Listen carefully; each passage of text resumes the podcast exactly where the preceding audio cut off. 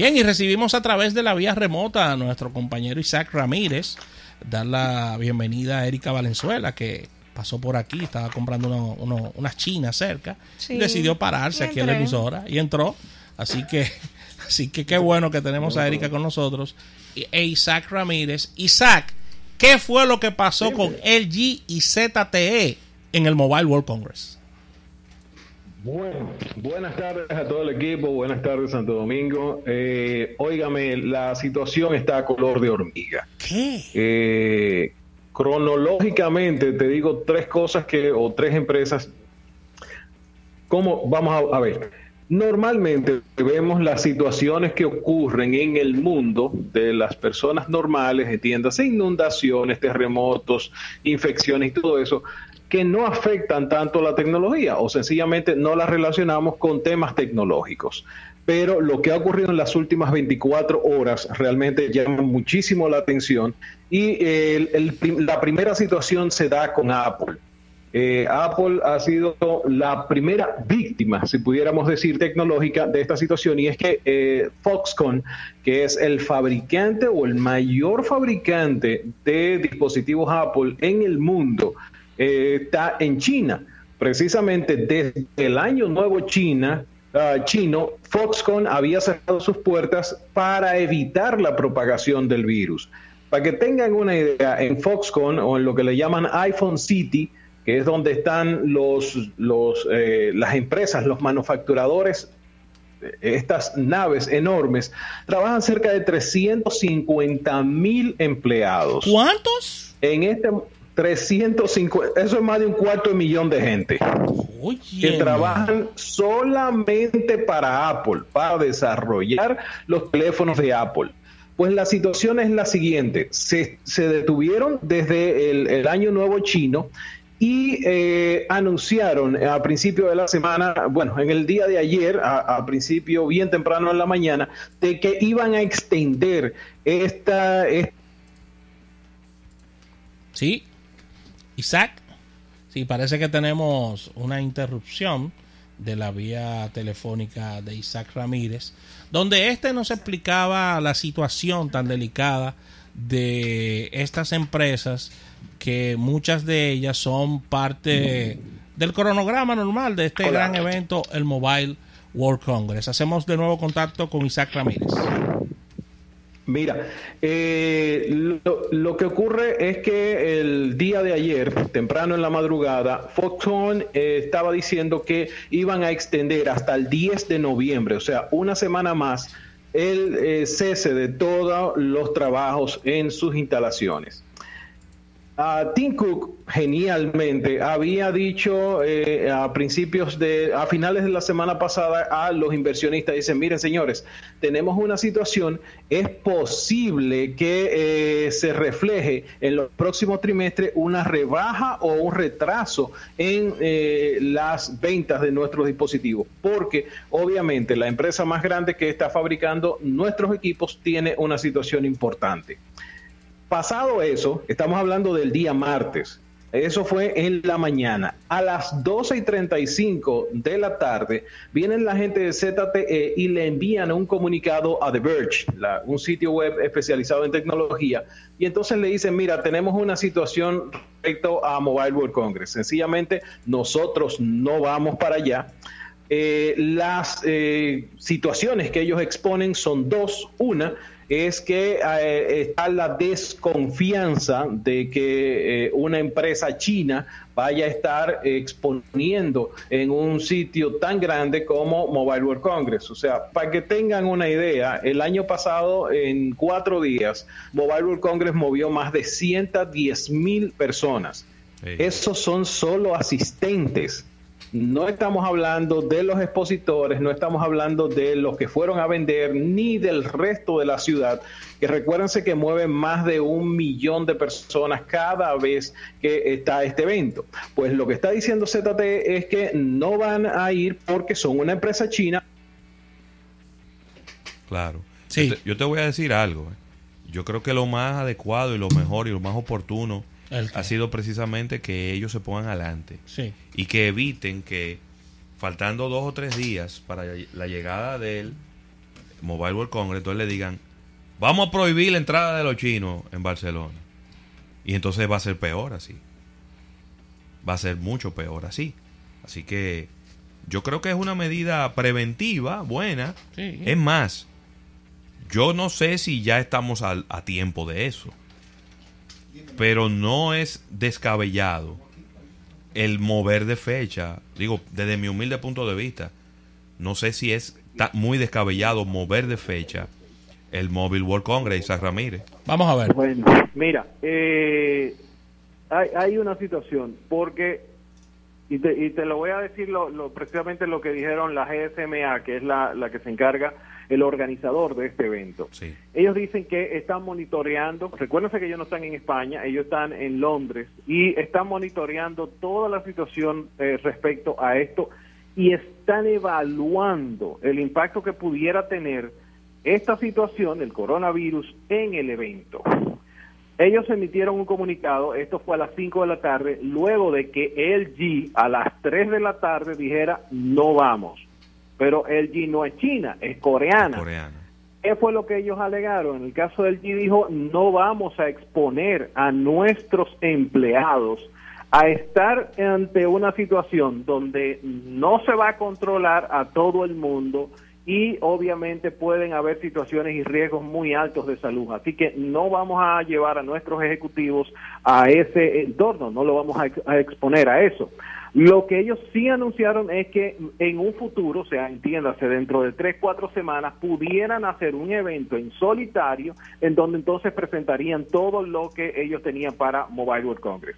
Ahora, GSMA, GSMA eh, eh, emitió un comunicado sobre la serie de medidas que estaba tomando para enfrentar una posible contingencia. Y esto no va solamente para el evento, está saliéndose eh, también y afectando los hoteles, restaurantes, eh, taxis, o sea, prácticamente la ciudad de Barcelona completa va a tener que eh, estar pendiente de todas estas medidas. Estamos hablando de un mayor programa de limpieza y desinfección de todos los puntos de contacto de alto volumen, entiéndase.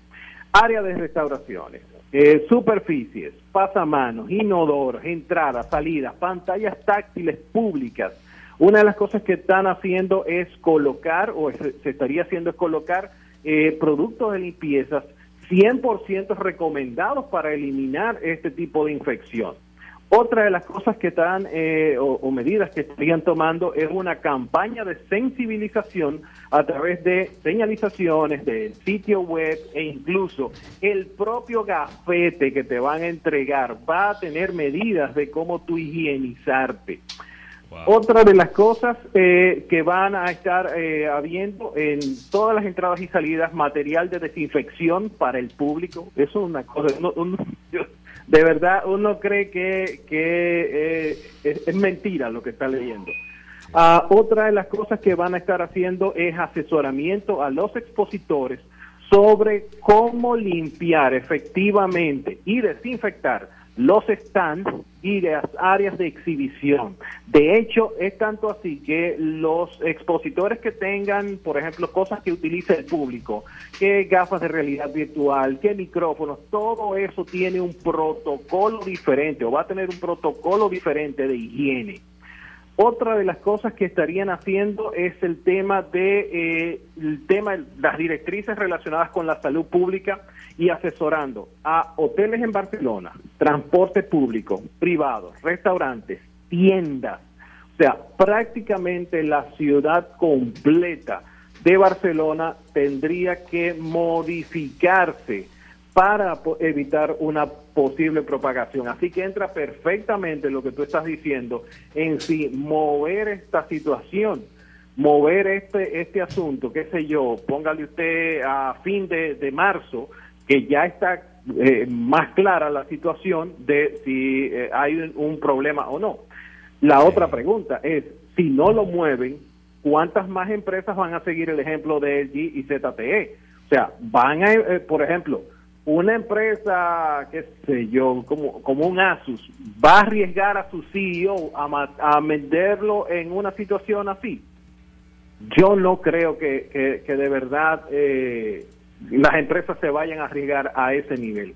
En este momento el evento está en vamos a ver y, y obviamente estamos monitoreando muy muy de cerca lo que dice GSMA sobre al respecto. Claro. Yo te digo algo, eh, obviamente, mover este, este evento un mes, dos meses más adelante, pudiera ser quizás eh, completamente...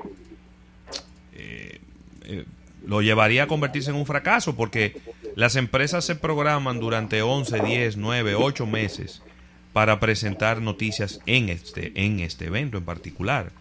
Es decir, que la industria entera está montada sobre una fecha, sobre Sí. esta temporada. Enero, primera semana, segunda semana de enero, Consumer Electronic Show. Última semana de febrero, Mobile World Congress. Luego tenemos en septiembre eh, la IFA de Berlín. Es decir, que la industria ya funciona con esta fecha. Pero, voy a decir el odioso pero, pero yo preferiría mejor mover un evento de fecha y que este no y que este sea o que este sea un fracaso total. Mira, hay, hay una cosa buena. eh, por ejemplo, se, obviamente, por toda esta situación, recuérdense que eh, desde el Año Nuevo Chino, China decidió detener todos los eventos que se celebran. Todo. Todo, absolutamente todos, eventos multitudinarios, todo.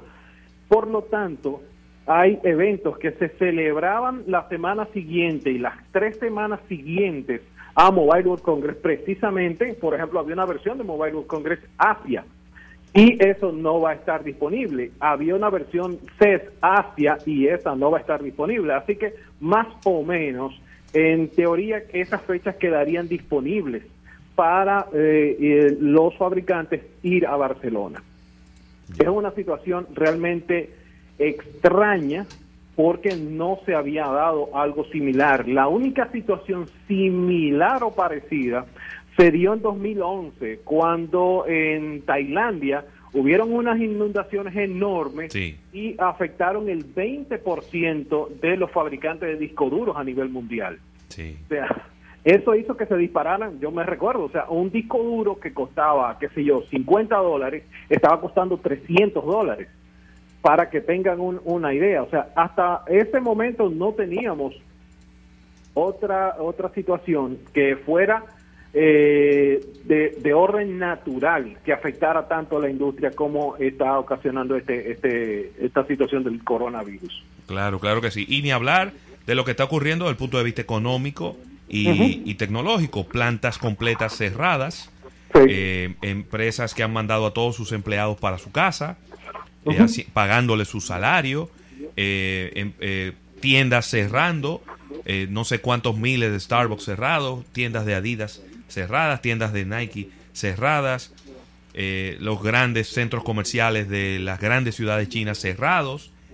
Eh, señores, nosotros probablemente por la por la lejanía que nos separa de China no, no estamos viendo la dimensión de esto.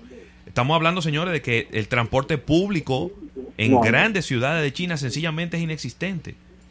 Bueno, eh, tú sabes que ayer estaba viendo un documental sobre precisamente, o sea, eh, hay, hay periodistas que de verdad yo, yo los aplaudo, porque eh, periodistas fueron a Macao. Macao es el centro, es como Las Vegas Sí. en China.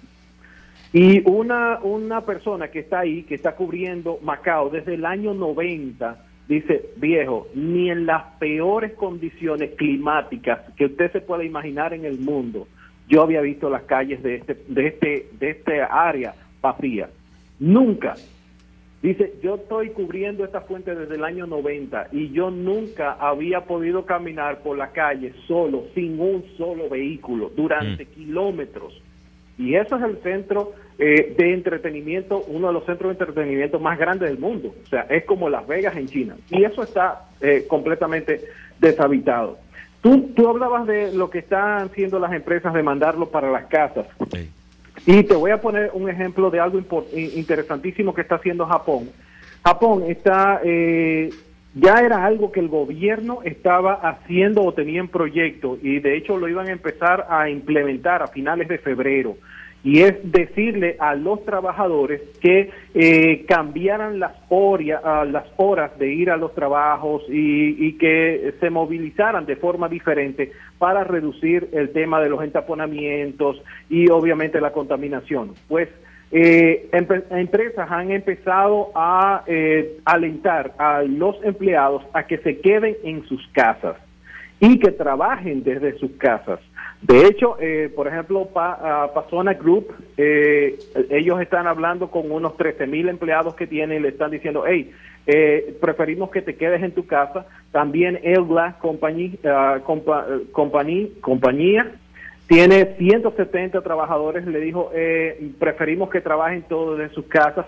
Y algo interesante, los que tienen, por ejemplo, Fujitsu, que eh, tenía trabajadores que estaban en China, que los decidieron traerlos para Japón, le dijeron, tienes que quedarte en tu casa mínimo 14 días, que es más o menos el proceso de incubación que pudiese tener el virus, y es una especie de cuarentena. Eso mismo lo, está, ah, lo hizo Naura Holding, lo hizo Dwayne Security Services, o sea, básicamente todas las empresas japonesas están adoptando algún tipo de modelo de teletrabajo o de trabajo desde tu casa para eh, evitar las situaciones eh, relacionadas con temas de salud. Así que estamos hablando que eh, más del 15% de todas las empresas en Japón ya adoptaron algún tipo de forma para que los trabajadores empiecen a seguir o, o continúen siendo productivos desde sus casas.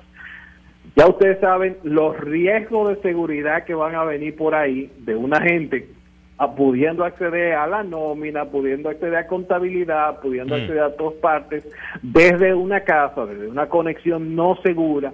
O sea, hay todo una par, un backend que hay que armar completamente de cara a esta nueva situación de que eh, tú vas a tener 3, 4, 5 millones de personas trabajando desde la casa. E, eso es otra situación. Muy bien. Muy bien. Bueno, está, complicado el escenario. La verdad que nunca sabíamos que, una, que un virus respiratorio iba a trastornar el mundo tecnológico. De todas maneras, vamos a decir que se ve la luz al final del túnel, porque hay una serie de eh, investigadores del Reino Unido que dicen que en 14 días pudieran tener lista una vacuna ya para el coronavirus.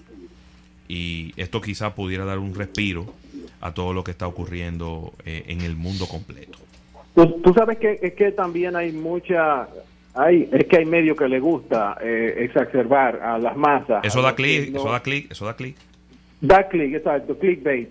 Eh, y eso, de hecho, el gobierno chino estuvo criticando eh, a periodistas en eh, la Unión Europea precisamente por esa situación. Óyeme, ustedes están mal informando o están desinformando a la población con tratar de que sus medios de comunicación tengan más tráfico. En República Dominicana, ayer, no voy a decir el nombre, pero un imbécil, porque no se le puede decir de otra forma, él no verificó con las fuentes eh, que tenía que hacerlo y sencillamente tiró un tuit al aire diciendo que había una persona infectada en República Dominicana. O sea, eh, Independientemente del deseo que tú tengas de estar brillando en el medio y de que eso te genere dinero, porque tú puedes venderlo tú y 80 mil pesos, tú tienes que tener dos dedos de, de, cerebro, dos dedos de frente y analizar la posible situación que eso puede generarle a una provincia donde tú estás diciendo que hay un infectado. Entonces, sin, con todos los medios habidos y por haber para corroborar esa información, este señor prefirió tirar esa información en las redes sociales y que sea el pueblo que no se informa para nada, sencillamente asume lo que cualquiera dice y lo toma como una verdad y eh, riega esa verdad. Eh, o sea, de verdad eh, hay mucho, mucho de desinformación en todo esto. Y la República Dominicana siempre tiene que estar brillando adelante. Me encantan los periodistas de aquí. Miren, hay otra, eh, para todo lo que se está hablando, ah, vamos a agregarle más. Eh, hay una vulnerabilidad que se descubrió recientemente en WhatsApp y eh, permite que a través de, de, la versión de WhatsApp Web usted pueda acceder a los archivos o un delincuente puede acceder a los archivos. El hueco de seguridad está en la versión 04316 eh, y el, es un asunto ah, que viene desde agosto del 2019. Ya había sido reportado eh, por la empresa Checkpoint y eh, en teoría eh, Facebook había resuelto esta situación, pero eh, aparentemente no. El, el asunto es muy parecido. Recuérdense que hace unos meses Jeff Bezos fue víctima de un ataque eh, muchísimo más elaborado que este. Obviamente eh, fue algo que se le envió a su iPhone eh, un archivo de video y el video tenía adentro código que permitía acceder al teléfono, una especie de puerta trasera. Es una situación que WhatsApp tiene y que cuando sale algo como esto, lo que ellos dicen es que es un, una eh, falla de seguridad o lo tapan como, mira, no, eso no fue un hackeo, sencillamente fue un error de programación. No, en realidad son puertas traseras que se descubren o que la gente la descubre o que delincuentes la descubren y las utilizan para poder acceder a eh, la información en los dispositivos. Lo que ocurrió con Jeff Bezos, obviamente el, el hombre más rico del mundo, estamos hablando de él, utilizando WhatsApp, fue eso, precisamente le mandan este archivo, una persona que él conocía, y cuando él ve el video ya se incrusta el código dentro de su smartphone, un iPhone, eh, que había sido reportado esta situación hacía meses y sencillamente ninguno de los dos, ni Apple ni WhatsApp, había resuelto el, el problema y termina este señor como víctima del ataque. Eh, el, el, asunto, en el caso de, de WhatsApp, eh, lo que se recomienda es que trate de tener actualizado lo, a la última versión en el caso de su de, si lo utiliza a, de su navegador o por el momento desista de estarlo utilizando en la computadora. Es una situación bien, bien delicada eh, que está ocurriendo por ahí y que obviamente los delincuentes están tomando eh, a favor para ellos hacer sus marrullas bien extrañas. Así ¿Cómo es. estamos de tiempo, jóvenes? Vamos a una última pausa comercial y al retorno venimos contigo, Isaac. Vamos Coge a aire, bebe agua. Hey. Tenemos que llorar. Yo voy a abrazar un Blackberry ahora mismo.